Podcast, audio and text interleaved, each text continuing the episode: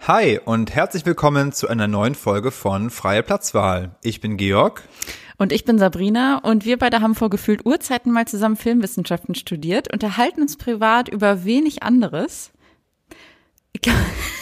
Ich glaube, wir müssen diese, ich glaube, wir müssen diese Ansage, sorry für die Unterbrechung, irgendwann mal äh, ändern, weil wir reden ungefähr jedes Mal, wenn wir uns zu dem Podcast treffen, gefühlt zwei Stunden über anderes und dann nehmen wir eine halbe Stunde lang Podcast-Folge auf. Also so viel dazu. Ähm, wir behaupten, wir unterhalten uns über wenig anderes als Filme, treffen uns regelmäßig hier, das stimmt zumindest, um für euch über einen Film zu reden, den wir für relevant und besprechenswert halten und ähm, heute geht es mal wieder, muss man sagen, naja, nicht um eine Netflix-Produktion, aber um eine Netflix-Erscheinung. Genau, es ist weiter Lockdown-Zeit. Die Kinos haben geschlossen, leider. Deswegen sitzen wir abends für euch vor den Fernsehern und wir haben euch diesmal mitgebracht Hillbilly Elegy.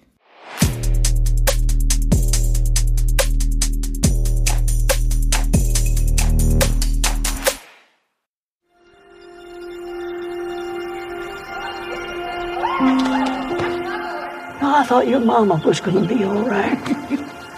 be happy. I know I could have done better. But you, you got to decide. You want to be somebody or not. Ja, Georg, ich äh, muss mich ehrlich gesagt bei dir entschuldigen. Ich steige mal so ein. Warum? Denn, naja, weil ich erinnere mich, ich wollte Hillbilly Elegy machen als nächsten Film, weil ich das Buch gelesen hatte und deswegen den Film gern sehen wollte, weil ich Amy Adams mag, weil ich Glenn Close mag. Du hattest zwar auch erst Bock auf den Film, meinst dann aber so, hm, lass uns doch irgend, lass uns doch lieber Gott machen, ne, den, den Ferdinand ja, von Schirach. Ja, ja. und ähm, wo das hingeht. also ich habe den Film ausgemacht und dachte, was war das denn für eine riesengroße Enttäuschung? Dann bin ich in, auch in der Vorbereitung auf den Film zu Rotten Tomatoes gegangen und habe gesehen, dass er 26 Prozent dort hat und dachte halt so, oh mein Gott.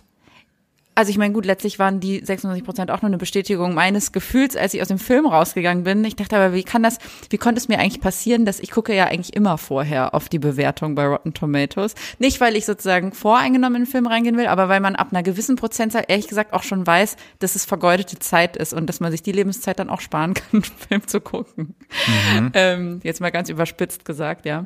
Ähm, also äh, genau, ich bin ich bin leider, das kann ich direkt als erstes schon mal sagen, maßlos enttäuscht. Ich fand den Film nicht gut, aber jetzt die Frage an dich, Georg, auf einer Skala, Skala von 100 bis 1 bis 100, wie enttäuscht bist du? Was wäre dein Rotten Tomatoes Score für Ähm, diesen Film?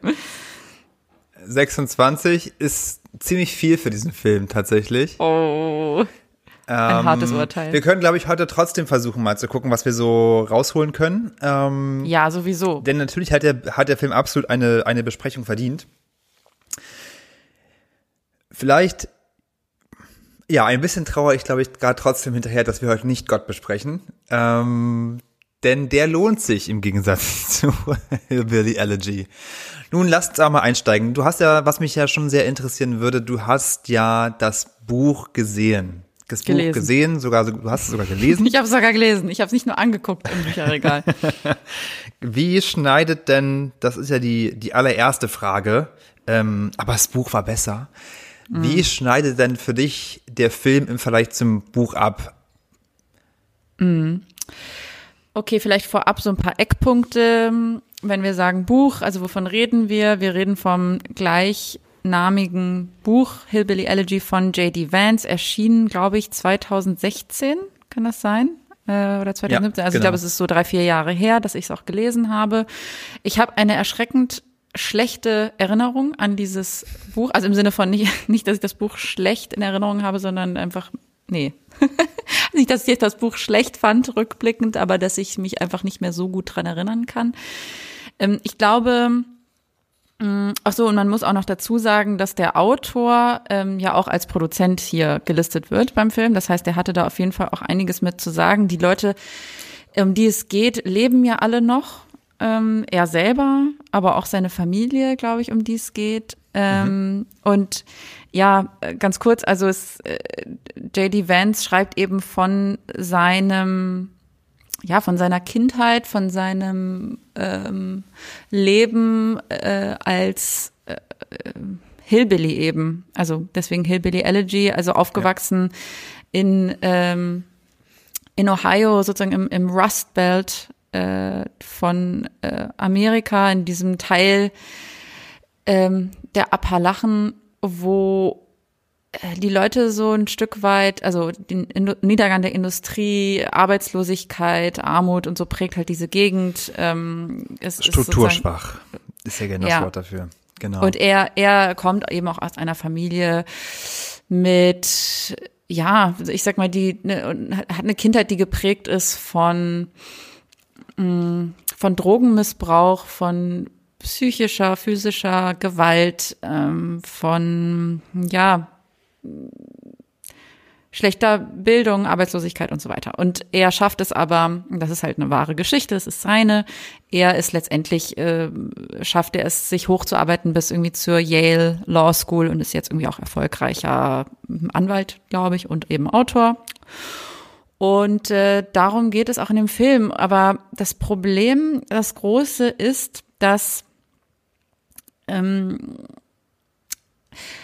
also ich glaube, das anders. Ich glaube, das Buch ist an sich auch nicht unproblematisch. Also was ich spannend fand beim Lesen und das ist einfach, weil ich das immer spannend finde, ist, wenn jemand einfach seine Geschichte erzählt. Ja, also einfach seine Geschichte zu hören, seine sozusagen aus erster Hand zu hören, wie ist das eigentlich? ähm, in so einer Umgebung aufzuwachsen unter den eben genannten Umständen, das finde ich erstmal schon mal total spannend. Problematisch wird es dann, wenn du aus deinen Beobachtungen und deinen ganz persönlichen Erfahrungen anfängst zu generalisieren und Schlüsse auf äh, eine große Gruppe von Menschen zu ziehen. Und das ist, glaube ich, auch das, was dem Buch damals auch so ein bisschen vorgeworfen wurde, dass es anfängt, dass, ne, nur weil er jetzt irgendwie beobachtet, dass da, äh, weiß nicht, Leute so faul rumliegen, während sie Welfare beziehen und sich nicht irgendwie um ihre schwangere Frau zu Hause kümmern und äh, so ein bisschen halt so lazy sind, äh, heißt das nicht, dass der Wohlfahrtsstaat irgendwie ein, ein Fehler ist oder so, sondern das heißt, ja. dass du vielleicht Leuten begegnet bist, die so sind. Das heißt aber nicht, dass alle so sind. Ähm, und ähm, ja, der, das Buch kam natürlich auch zu einer Zeit raus, wo es dann auch irgendwie eine politische Brisanz hatte und versucht hat, auch so Trump zu erklären oder den Wahlsieg von Trump und warum er eben auch gerade ja in, eben in dieser Region auch so gut ankommt. Ähm, das ist heute dann auch schon wieder alles so ein bisschen, ich glaube, da wird heute anders drauf geguckt. Nichtsdestotrotz war das Buch, ähm, ich fand das, ich fand das total interessant und total, ähm, ja, wie soll ich sagen, also es, es war eben ein aufrichtiger, persönlicher ein, äh, ähm, Account einfach des äh, eines Lebens und das ja. deswegen ist es mir auch ähm, nahe gegangen irgendwie. Also es hat mich auf eine Art berührt und neugierig Ich weiß auch, gemacht. dass du das gelesen hast und dass du das damals gern gelesen hast. Das hatte ich mir ja. nicht gemerkt. Mhm. Anders beim Film eben und da, weil du fragtest nach dem Unterschied. Ich finde, der, der Film ist in seiner Glattpoliertheit, ich glaube, das trifft es irgendwie ganz gut, lässt irgendwie all das so richtig aus. Also der versucht gar nicht erst diesen wichtigen Fragen auch sozialer Mobilität nachzugehen. Ähm, er eliminiert alles Kontroverse an dem Buch aus dem Film. Ähm, hat irgendwie wenig so moralische Komplexität oder psychologische Tiefe. Ähm, man fragt sich, welche Geschichte will dieser Film eigentlich erzählen? Weil es gäbe ja im Grunde viele Geschichten, die man sich da rausgreifen kann, ähm, um sie zu, näher zu beleuchten. Ja, ob es jetzt irgendwie das Psychogramm der weißen amerikanischen Arbeiterklasse ist, ob es der Struggle ist der Menschen in den Appalachen, ob es irgendwie die Menschen im Rust Belt sind, die Trump ermöglicht haben, ob es jetzt um eine total familiäre sag ich mal, individuelle Geschichte voll von psychologischen Abgründen und Suchtproblemen geht, ob es um den Kampf des Einzelnen geht, der es schaffen will, auszubrechen. Also gibt es ja so viele Ebenen eigentlich, die man sich rausgreifen kann. Und irgendwie macht der Film aber nichts davon. Ja. Und so kommt es dann irgendwie auch, dass selbst die schlimmsten Szenen, ne, also ich denke jetzt, ohne zu viel zu verraten, an, an eine an die Autoszene, in der die Mutter ne, mit dem Sohn eine wichtige Rolle spielt, oder auch die, die, die Szene, wo die Mutter Beverly schreiend und blutend auf der Straße steht. Das sind so total dramatische Szenen. Also ich verstehe das intellektuell, dass das gerade irgendwie eigentlich schlimm ist, was da passiert, aber es hat mich null berührt. Zero. Ja, so ging es mir auch. Hm. Es hat sich alles. Und ich muss sagen, leider habe ich im aktuellen Filmjahr schon einige Filme dieser Art gesehen, die große Geschichte erzählen wollen, die Amerika erklären wollen auf eine Weise und sich doch letztlich nur in Plattitüden verlieren und irgendwie ein gespaltenes Land zeigen wollen, in dem Menschen sich nicht begegnen und das aber auf so eine uninteressierte, belanglose, glatte Art tun. Mir fällt da irgendwie auch ein, eben The Devil All the Time. Das war Richtig, äh, ja. Hm. ein Film, den wir vor einigen Ausgaben besprochen hatten. Und so auch hier. Ich glaube, das ganz große Problem des Films ist hier eben einerseits das, wie sagt man denn, das Memoirhafte, also dass hier rück geblickt wird auf ein Leben, aber aus meiner Sicht, mindestens filmisch, ich habe das Buch ja wie gesagt nicht gelesen, total verklärend. Verklärend in einer Art, dass alles eben sehr melodramatisch ist, irgendwie auch auf eine Weise eher so, auch bei den schlimmen Sachen, die passieren, alles ist sehr verträumt. Ich finde die Haltung des Films da trieft die ganze Zeit so diese Haltung raus, na ja, aber letztlich sind es ja auch alles nur herzensgute Menschen. Es wird überhaupt nicht erklärt, warum sie auch so werden. Und, und das ist mein ganz großes Problem des Films. Du hast ja vorhin gesagt, dass es in, einem, in dem Film geht um den Aufstieg letztlich von JD Vance oder wie er es geschafft hat, sich aus dieser Umgebung, dieser Hillbilly übrigens, wir haben es noch gar nicht gesagt, äh, auf Deutsch ja so viel wie Hinterwäldler, Umgebung hochzuarbeiten und sogar an Yale zu studieren. Und das letztlich, die Aussage des Films nach meiner, nach meinem Dafürhalten, ist, dass er es schafft, weil er es stark genug wollte. Also letztlich dieser typische American Dream, du kannst alles schaffen, wenn du nur willst. Und das ist sowas von reaktionär und das ist sowas von, oh, ich kann es auch einfach nicht mehr hören, muss ich sagen. Ich kann es nicht mehr hören. Und gleichzeitig auch ganz stark dann eben letztlich für mich im Unterton mitschwingt seine Mutter, die er ja besucht.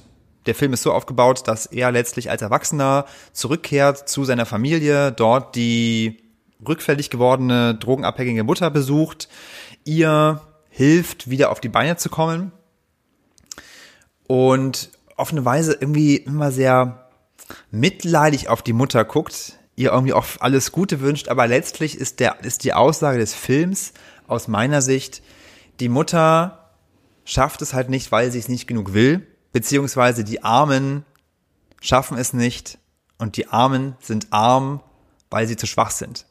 Und mhm. das ist sowas von eine neoliberale, reaktionäre Scheiße. Ähm, diesen Film kann man machen, dann gucke ich mir ihn aber nicht an.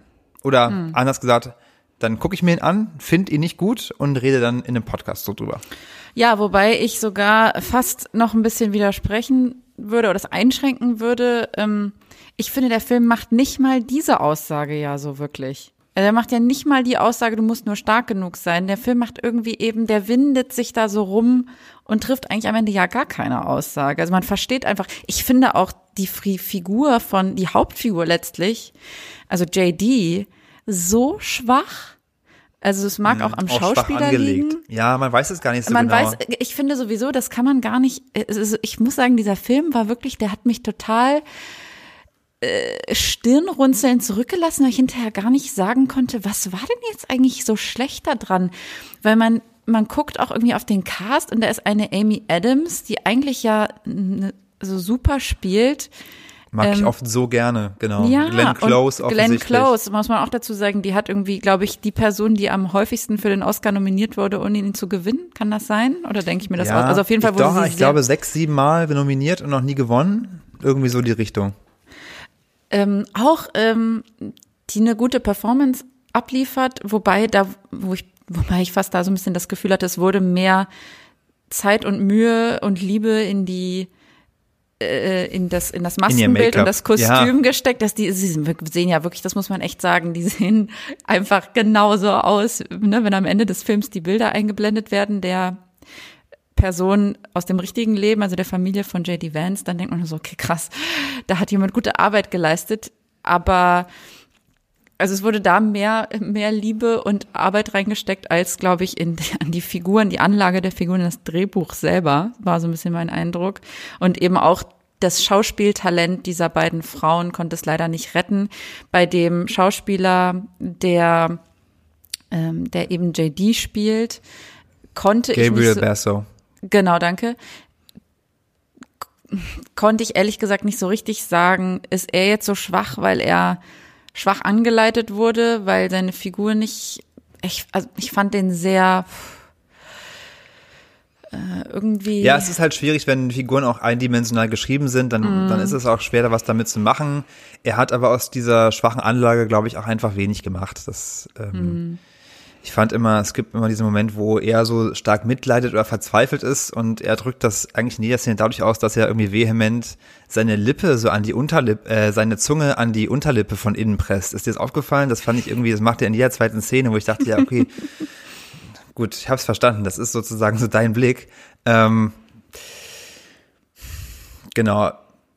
Ja, ich muss auch wirklich sagen, dass es letztlich natürlich aber auch gleichzeitig nicht verwunderlich ist, wenn der Autor mitproduziert, äh, wie in diesem Fall. Das ist schon bei ganz anderen Filmen genauso Problem gewesen. Ich fand man auch bei äh, bei. Rocketman, äh, Elton, Elton John, genau, ähm, war es auch sehr problematisch aus meiner Sicht.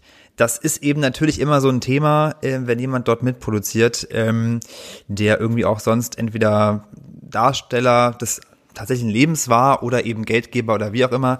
Ähm, was man zu JD Vance vielleicht noch sagen kann, ist, dass er heute auch ein Investor ist oder letztlich sozusagen für Peter Thiel arbeitet. Ich weiß nicht, ob der Peter Thiel ein Name Ach ist. was, ja, ja, klar. Peter Thiel, genau, Investor äh, für Trump und Trump-Supporter und regelmäßig auch aus unerfindlichen Gründen in der deutschen Start-up-Szene abgefeiert, weil er meines Wissens PayPal gegründet hat. Ähm, Ach echt, der hat das sogar gegründet. Ich hatte irgendwie Ja, ich meine, er ist einer der Gründer. einer der ersten Investoren gewesen. Ich google ihn mal. Interesting. Genau, und dass daher, daher die Leitlinie kommt, naja, ach, irgendwann reiße ich mich zusammen und ich sitze über Mathebüchern und ich büffele und dann bringe ich die Eins nach Hause und mehr ist eigentlich gar nicht notwendig und schon harte Arbeit zahlt sich halt letztlich aus. Also FTP in Reinkultur, nur eben amerikanisch. Schwierig. Ist, ist aber auch immer das Problem äh, von eben diesen, ja, von diesen Geschichten, wie eben der von JD Vance, weil ja bereits eine gewisse Selbstselektion Nee, äh, Selbstselektion ist das falsche Wort, aber es, es hat ja, also man schreibt ja eben aus einer Person, äh, aus einer Position heraus von jemandem, der es eben geschafft hat. Natürlich, klar. Na, und dann ist es natürlich einfach, es sich selbst und seiner eigenen Stärke zuzuschreiben, statt zu sagen, hätte für mich auch anders laufen können. Ja, spannendes Thema. Habe ich mir letztens auch, ähm, ich glaube, einen Podcast drüber angehört, wo es eben darum geht, genau, wenn ich erfolgreich bin, führe ich das auf mich zurück oder erkenne ich auch, dass ich hart gearbeitet habe. Das will ich mir auch gar nicht absprechen, natürlich nicht. Aber gleichzeitig auch durch bestimmte Umstände dann dort hingekommen bin, wo ich hingekommen bin. Aber wie gesagt, ähm, darüber hinaus, ähm, ich fand einigermaßen lustig während des Films auch, ich habe mir auch vorher nochmal die ersten 15 Minuten angeschaut, um so ein bisschen in den Groove reinzukommen, die Filmmusik von ähm, Hans Zimmer, glaube ich, auch diesmal. Ich dachte erst, ich gucke den Hobbit.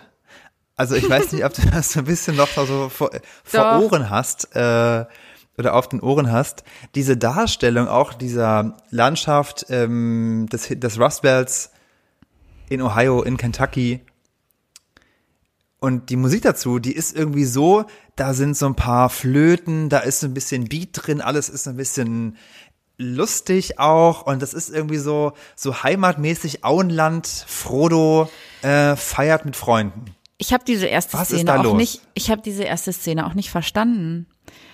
Also ich wirklich nicht. Ich ich habe sie nicht verstanden. Ich weiß nicht, was das sollte. Das war so.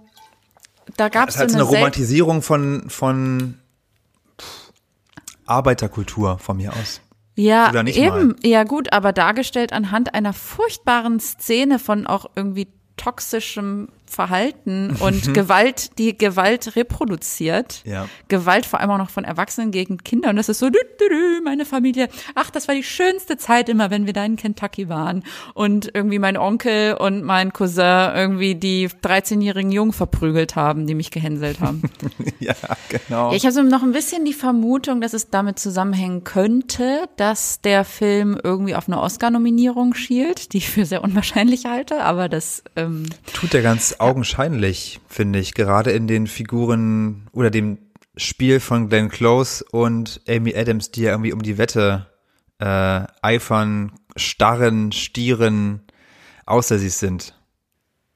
ja, und da gibt's noch so ein paar andere, sozusagen, sag ich mal, ähm, ja, Häkchen, die man so machen kann hinter bestimmte Merkmale, die so ein Oscar-Film haben muss, ne? Irgendwie, ähm, es ist, es basiert auf wahren Ereignissen. Und es hat eben diesen A-List-Cast, äh, der sehr, sag ich mal, also der sich dafür verwandeln muss, der sehr groß spielen muss und sehr dramatisch spielen muss. Ähm, und du hast irgendwie wieder dieses Element von so kulturellem Tourismus so ein bisschen. Ne? Wir gucken mal in eine, ähm, in so eine, in so eine ähm, soziale Schicht rein, die da, da bef- befassen wir, da stecken wir eigentlich nicht so drin, aber wir gucken da jetzt mal so rein. Ah, interessant. So, das ist ja äh, ja, da komme ich, das ist dann noch, auch, auch noch ein anderer Punkt, ehrlich gesagt, dieses Thema Culture Clash. Aber ähm, ja, da, also ich vermute, dass es daher auch so ein bisschen kommt, dass der Film eben auch diese Melodramatik hat, dann vielleicht eben auch eben diese Szene, diese erste Szene irgendwie auch deswegen so angelegt wurde. Wobei ich es trotzdem, also es wird einfach, es passt hinten und vorne alles nicht zusammen. Das dazu, genau. Ähm, mich hat es interessiert, wenn du sagst Culture Clash, was ist denn dein, dein weiterer Punkt, den du noch machen würdest? Naja, das, äh, also äh, ich erkläre es anhand einer Szene, nämlich der Szene, wo er in Yale bei dieser Bewerbungswoche äh, sich an den äh, Abend, äh, bei diesem Abendessen ähm, an den Tisch setzt und äh, überfordert ist von, von dem ganzen Besteck. Und ich finde, dieses überfordert sein mit so viel Besteck aus dem Tisch, auf dem Tisch, ist so spätestens seit Titanic halt gesehen und verstanden. Ich weiß nicht, warum das immer wieder ausgekramt wird als so Sinnbild für ich bin hier fehl am Platz. Wie das nochmal Es ist auch mittlerweile wird. gelernt. Also es ist auch gleichzeitig 2020 und man kann einfach von außen nach innen essen. Man wird es schon irgendwie schaffen. Es ist, also ich finde das irgendwie so behauptet auch als Bild. Total. Und dann ist Frieda Pinto, die er dann irgendwie anruft, die Arme auch, die irgendwie so eine total undankbare, nichtssagende Rolle bekommt, äh, als Usha, die Freundin, ist dann so eine moderne Bo Molly Brown, die sagt so von, von außen nach innen. Äh, Das ist so, ich weiß nicht, ich finde das so nimm, platt. nimm den Chardonnay. Ja, genau. Also, als ob man da vor allem auch irgendwas Falsches sagen könnte. Also ich finde, es wird, das ist, das hat mich auch so gestört, ne? Erstens, es hätte so viel mehr, also weil das, was das Thema an sich und das zu zeigen und zu thematisieren, dass natürlich jemand, der nicht ähm, in einem, sag ich mal, bildungsbürgerlichen Umfeld aufgewachsen ist, sondern aus der Arbeiterklasse Klasse kommt irgendwie, dass der nicht, dass der sich unwohl fühlt und ähm, auch Orientierungsschwierigkeiten hat und dass es da bestimmt auch mal knirscht. Das ist, ist ja definitiv so, aber das hätte man, es hätte so viel mehr und so viel bessere, weniger plakative Arten gegeben, dieses Unwohlsein und diese Unsicherheit und diese gefühlte Unzulänglichkeit in einer Situation voll gelernter Codes und Konventionen darzustellen, aber subtiler wäre halt einfach besser gewesen. Also man hätte es ich finde das so, das ist so eine fatale Chance. Stattdessen kramt man wieder das Besteck aus. Das ist, ähm, und vor allem würde ich auch mal echt hinterfragen. Also ich fand, das war alles so, so platt, dass er dann irgendwie da sitzt und äh, ja, so eine Art fast ähm, offene Feindseligkeit erlebt, als er dann sagt, dass er ähm, aus welcher Gegend er kommt. Und dann macht ja auch noch so jemand einen abfälligen Kommentar übers Redneck sein. Ja, ja, und sagt sowas wie, muss sich ja so anfühlen, als wenn es Fremde, wenn du jetzt wieder zurückkehrst. Oder sowas. Ja, und dann denke ich mir so, als würde, äh, als, das finde ich so fernab jeder Realität. Also ich bin sicher, dass es da auch äh, so eine Art Classism und Herablassung innerlich vielleicht bei manchen Leuten gibt in so einem Umfeld. Aber das wird dann nicht so nach außen getragen. Da würde ganz anders mit umgegangen werden, statt so, ja, so grob und so unsubtil. Also das ist einfach keine realistische genau. Szene. Bei denen ist ja mittlerweile, bei denen, dort ist ja aber auch mittlerweile angekommen, dass man das so nicht mehr machen kann. Ne? Also ja. Deswegen, wie du sagst, das würde deutlich subtiler auf einer ganz anderen Ebene passieren und nicht auf dieser, pff, ja, Schülerdrehbuch.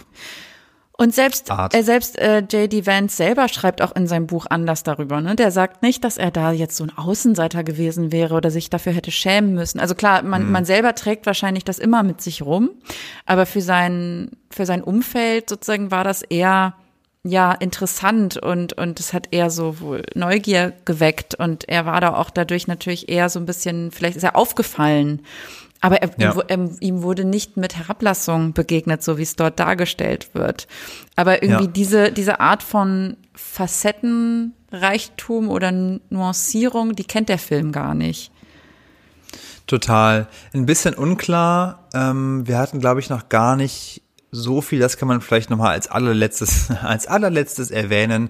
Der Film ist gedreht von Ron Howard. Mm, mhm. Ja, eigentlich totaler Hollywood-Routinier, jetzt nicht bekannt für innovativstes Kino, innovativste Regie, aber doch, auch doch dann meisterhaft, weiß ich, aber mindestens ähm, solide inszenierte und auch prämierte Filme gedreht, wie zum Beispiel A Beautiful Mind hat er gemacht, ähm, er hat Apollo 13, Apollo 13 gemacht.